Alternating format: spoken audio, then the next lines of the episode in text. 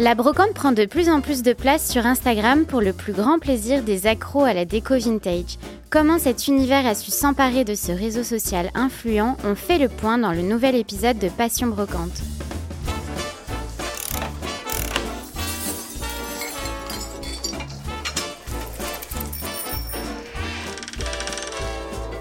Passion Brocante, le podcast signé le journal de la maison pour faire de bonnes affaires.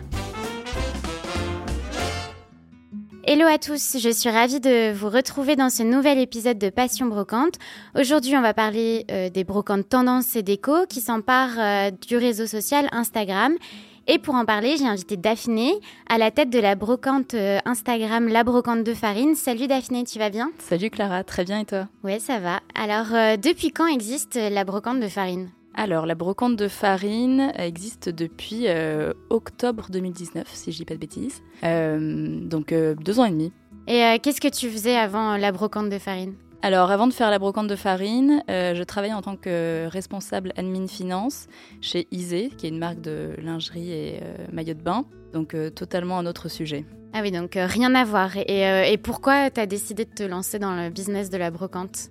C'est une excellente question. Euh, c'est arrivé complètement par hasard en fait. Euh, je travaillais tranquillement chez Isée. En fait, c'est un peu un, enchaînement d'événements.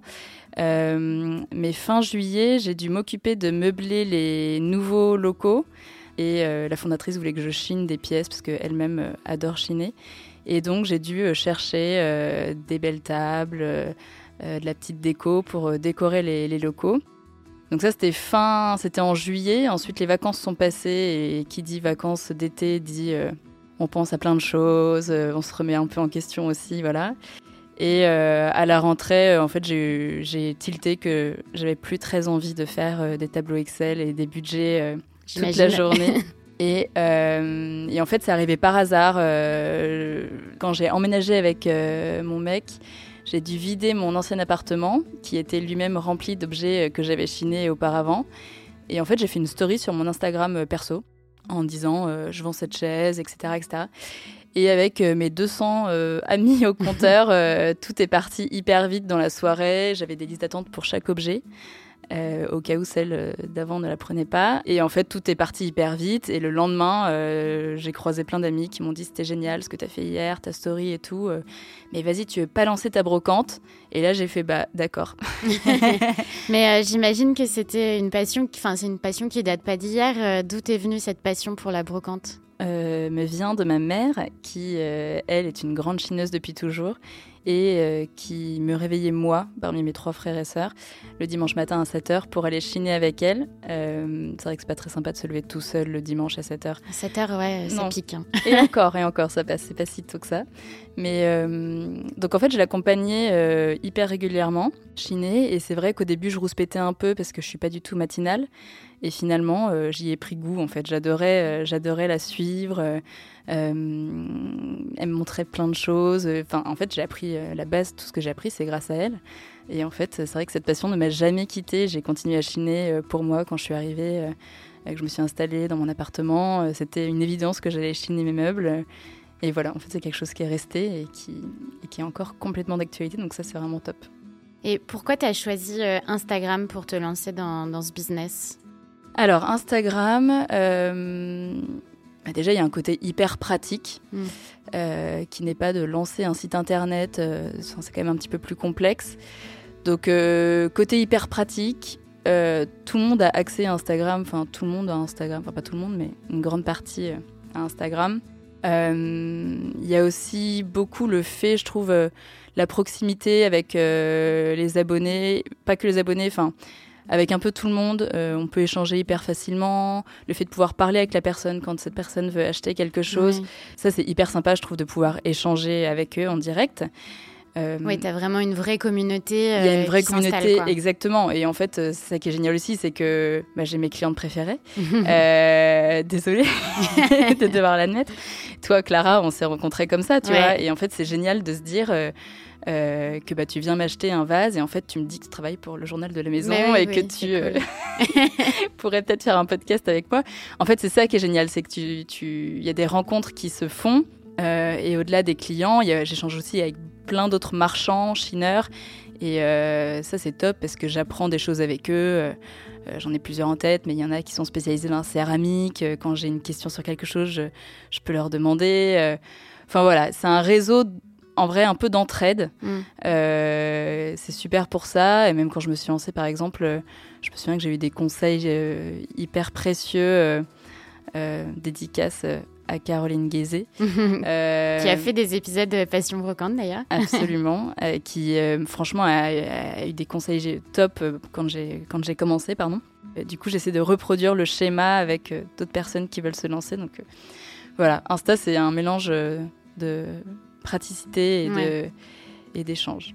Après, euh, tu, tu, échanges du coup de, de façon, euh, enfin par, euh, par téléphone interposé, disons, mais maintenant tu as, as, un atelier, c'est ça? Donc j'ai un atelier peut-être pour les pour les rencontrer, enfin pour rencontrer ta communauté. Oui, alors après je les rencontrais déjà euh, parce que avant d'avoir l'atelier, je faisais tout euh, chez moi. Mm. et effectivement, ça a eu ses limites. Euh, donc ouais, j'ai pris un atelier l'année dernière qui en fait c'est mon nouveau. Enfin, je fais exactement tout ce que je faisais chez moi, mais c'est-à-dire que je stocke, je nettoie, je fais mes photos. Euh, et c'est aussi l'endroit où mes clients viennent récupérer leurs achats parce que c'est quelque chose que je favorise beaucoup, la remise en main propre. Mhm. Euh, je trouve que c'est un peu la, suite logique d'avoir chiné l'objet vintage, de ne pas l'envoyer euh, à travers. oui, complètement, c'est plus responsable. Voilà. Donc effectivement, c'est là où mes clients peuvent venir récupérer leurs achats et du coup jeter un œil aux autres pépites que je vends. Oui, parce que du coup, on peut quand même, enfin, on peut acheter euh, en plus euh, dans ton atelier, quoi. On oui, voit oui, vraiment évidemment, tout, si tout, ce tout, ce que tu as. Tu vois tout ce que j'ai, donc c'est un peu euh, the place to be. mais, mais oui, quand tu viens récupérer un achat, forcément, tu vois ce qui est autour, c'est visible. Et surtout, surtout, surtout, c'est l'endroit où je fais mes apéros brocantes, ah. qui ont lieu chaque mois, chaque début de mois à peu près. Euh, et où en fait euh, j'expose tout euh, merveilleusement avec une jolie ambiance, des bougies, un apéro délicieux et où vous pouvez venir chiner des pièces sur place et repartir avec. Oui, c'est une autre manière de voir la brocante, un peu plus stylée quoi. C'est ça, c'est ça, c'est mélanger mes deux passions, l'apéro et la brocante.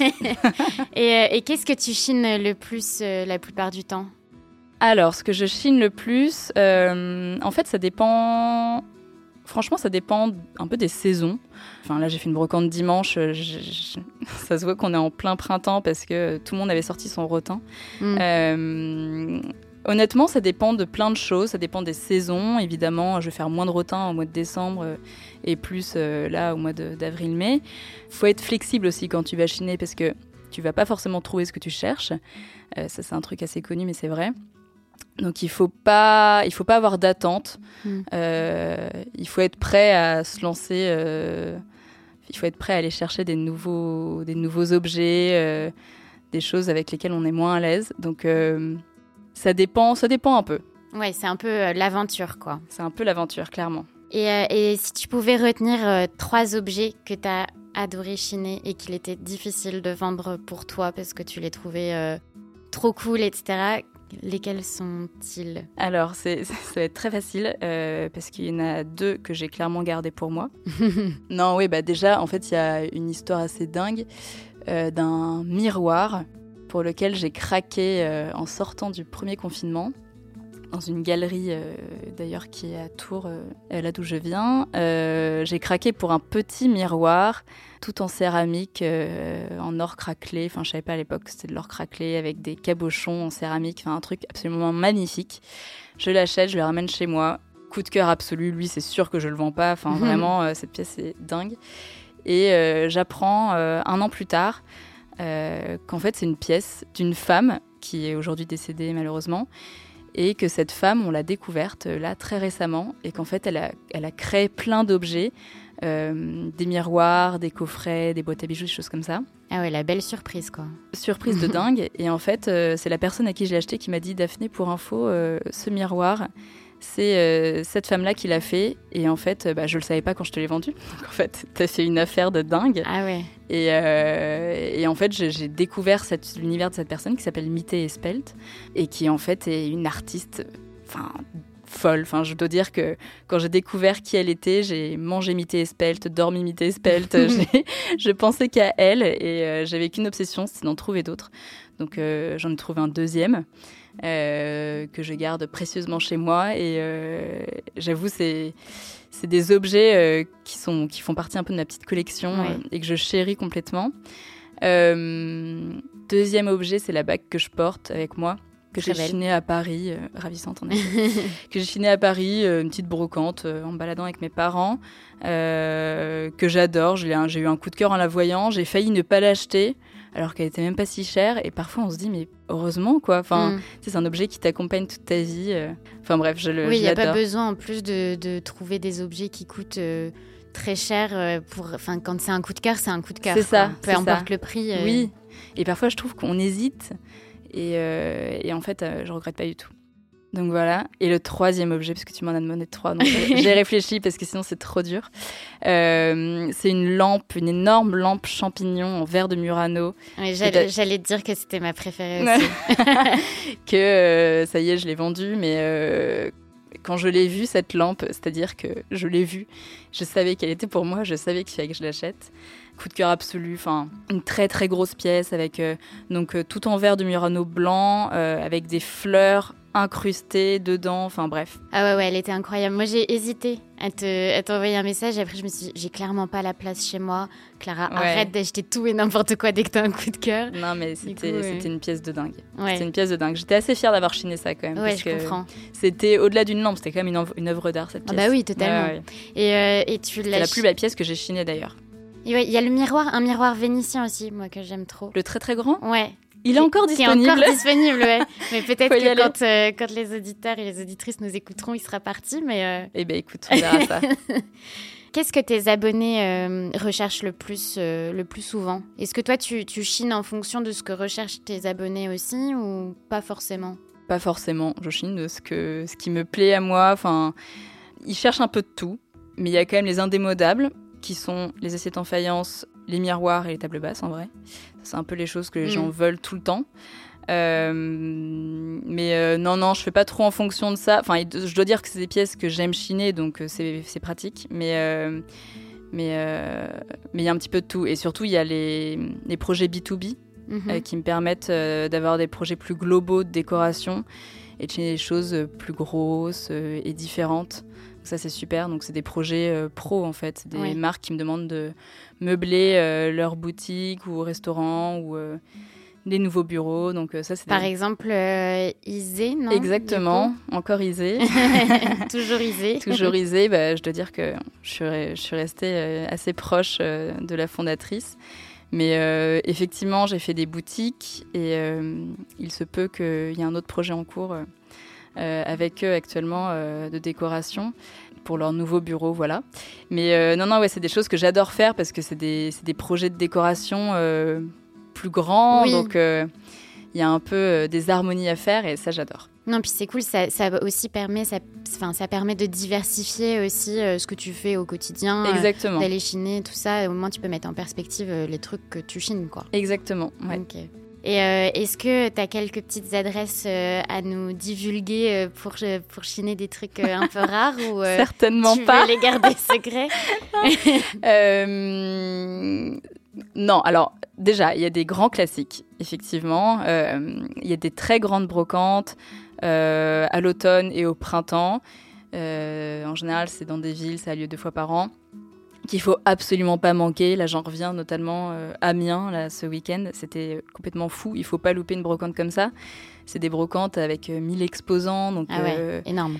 Déjà, il y a beaucoup, beaucoup de, vendeurs et il y a pas mal de marchandises. Donc, ça, c'est The Place to Be, ouvert à tout le monde. Donc, il y a ces très grandes brocantes qui ont lieu le, le week-end. Après, Là, je fais pas mal aussi des déballages marchands, mais qui ont, c'est uniquement pour les, euh, pour les, enfin pour les professionnels de la brocante et de l'antiquité. Donc ça, c'est en semaine, donc c'est chouette, ça permet de varier, de garder quelques week-ends de libre. Mais voilà, non, c'est à peu près tout, je crois. Bon, c'est déjà pas mal. On, ira faire un petit tour du coup. Ouais, j'ai des adresses secrètes, bon, qui se deviennent plus ou moins secrètes maintenant parce que bon, tout finit par se savoir, mais je vais peut-être pas les dire ici. C'est bien de garder un peu de mystère. ouais. Bah écoute, merci beaucoup euh, Daphné pour, euh, pour toutes ces explications, ces petites infos. Euh, et voilà. Moi, je vais m'empresser d'aller sur la brocante de farine sur Instagram et j'espère que les personnes qui nous écouteront feront pareil. Venez sur la brocante de farine. Franchement, c'est très cool. Et, et, en attendant, eh ben, je peux te souhaiter. Qu'est-ce que je peux te souhaiter pour le, le futur Des beaux projets avec Isée, du coup? Pour le... Oui, alors encore, s'il y a d'autres gens qui veulent me confier des projets, n'hésitez pas. Hein. Euh, non, mais oui, effectivement, il se trouve que je vais participer à un très joli projet de maison de vacances pop-up euh, qu'organise la marque Isée avec euh, ses marques amies. Donc, il y a Imparfaite qui va participer, Popolo, Mimitica, Louise Damas. et j'y serai, je fais également partie du projet. Et donc, en fait, c'est un pop-up qui aura lieu dans le Marais de mi-mai à fin juillet. Ok. Voilà. Donc, bah, on a euh, hâte de voir du coup. Ouais, ça, risque d'être. ça va nous euh, faire voyager un peu euh, pour les personnes qui partent pas de Paris cet été. C'est ça. bah écoutez, merci à tous d'avoir écouté ce podcast. N'hésitez pas à, nous dire ce que vous en pensez en commentaire et je vous donne rendez-vous sur le site du journal de la maison pour découvrir toutes les nouveautés en matière de, de brocante. À très vite. Passion brocante un podcast à retrouver sur le site du Journal de la Maison, sur Akuo et sur toutes les plateformes d'écoute.